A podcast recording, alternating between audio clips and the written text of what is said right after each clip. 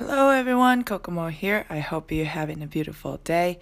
Welcome back to another episode of Medical English Podcast.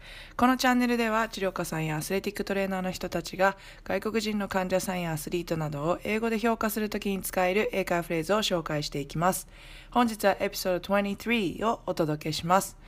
今週も引き続き今まで紹介した問診で使えるフレーズの発音練習のエピソードです。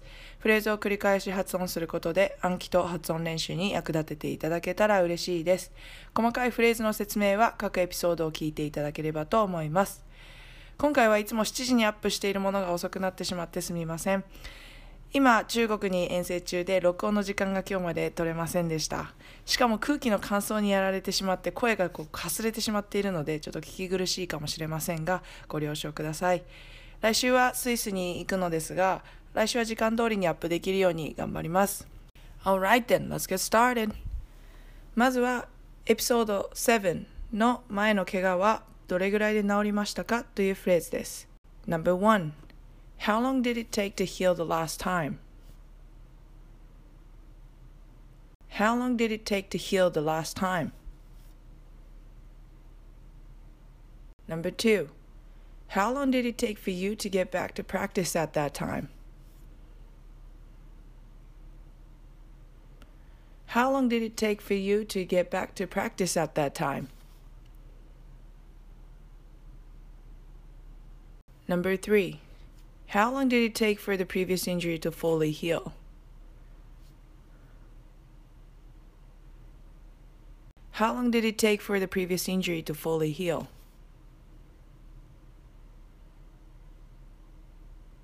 Number four, for how long you had to sit out from practice and games at that time?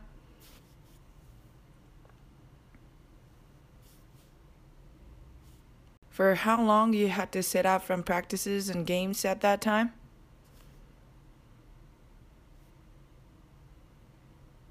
Number five, what was the recovery time for the previous injury? What was the recovery time from the previous injury? 次はエピソード8の 以前に何々を怪我したことはありますかというフレーズです。No.1 Have you ever injured your knees before? Have you ever injured your knees before? Number two, have you dislocated your shoulder in the past? Have you dislocated your shoulder in the past? Number three, have you had low back pain before? Have you had low back pain before? Number four, have you ever experienced neurologic problems in the past?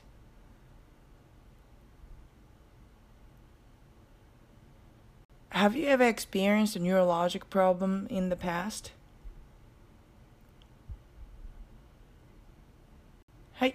最後にエピソード9の大きな怪我や病気をしたことはありますかというフレーズです。No.1 Have you ever had any major injuries or illnesses? Have you ever had any major injuries or illnesses? Number two, have you experienced any serious injuries or illnesses before?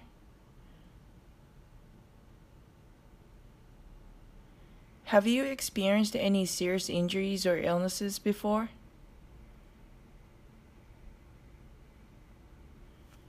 Number three, have you ever suffered from any significant injuries or illnesses?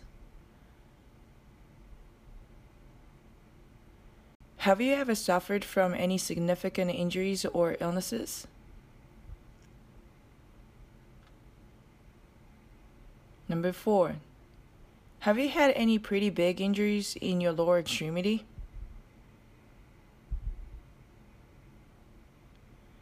Have you had any pretty big injuries in your lower extremity? Number five. Do you or did you have any significant health issues that you would like to mention?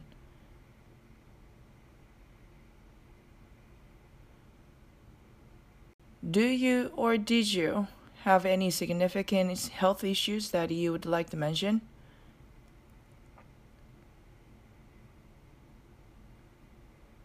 はい、ここからは今回復習したフレーズを使ってサンプルの会話を読んでみます。リスニングの練習として使ってみてください。Have you dislocated your shoulder in the past? Yes, I have. How long did it take for the previous one to fully heal? Um, I had a month of rehab before the surgery and another three months of rehab after. So, four months ish. Okay, so you had a surgery for your shoulder, huh? Yeah, I did. It was my freshman year in college, so three years ago. Alright. Have you ever had any major injuries or illnesses? Besides dislocation? No, I don't think so. I've been pretty healthy, I guess. はい、今日のサンプルの英会話では、肩関節の脱臼について聞いていましたが、聞き取れたでしょうか？Apple Podcast やスタンド FM などでは概要欄にこの英会話の文章が日本語訳とともに書いてあるので、ぜひ最初は聞き取れるか試してみて、その次に英語を追いかけながらまた聞いてみてください。YouTube ではこの会話の文章を動画に表示していますので、こちらを参考にしてみてください。というところで今日は終わりたいと思います。同じ内容を YouTube、スタンド FM、Spotify、Apple Podcast、Google Podcast などいろいろな媒体で配信しています。日本時間で毎週月曜日に更新していますので、お好きな媒体で聞いて発音練習に役立てていただけたら嬉しいです。Twitter ではトレーナー活動に限らず日常生活でも使える英単語や表現を紹介していますので、気になったらそちらもフォローしていただけると嬉しいです。概要欄に Twitter のプロフィールリンクを書いておきます。このポッドキャストの元になっているノートのリンクも概要欄に書いておきます。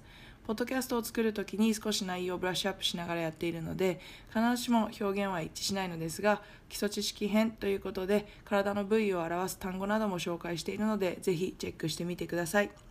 参考になるなと思ったら、お友達に紹介していただいたり、チャンネル登録、いいね、コメントをいただけたら励みになります。すごく枯れた声でのポッドキャストの配信となってしまって申し訳ありませんでした。来週までには喉を治して頑張ります。Okay, that's all for today. Thank you for tuning in and see you next week. Have a wonderful day, everyone. Bye.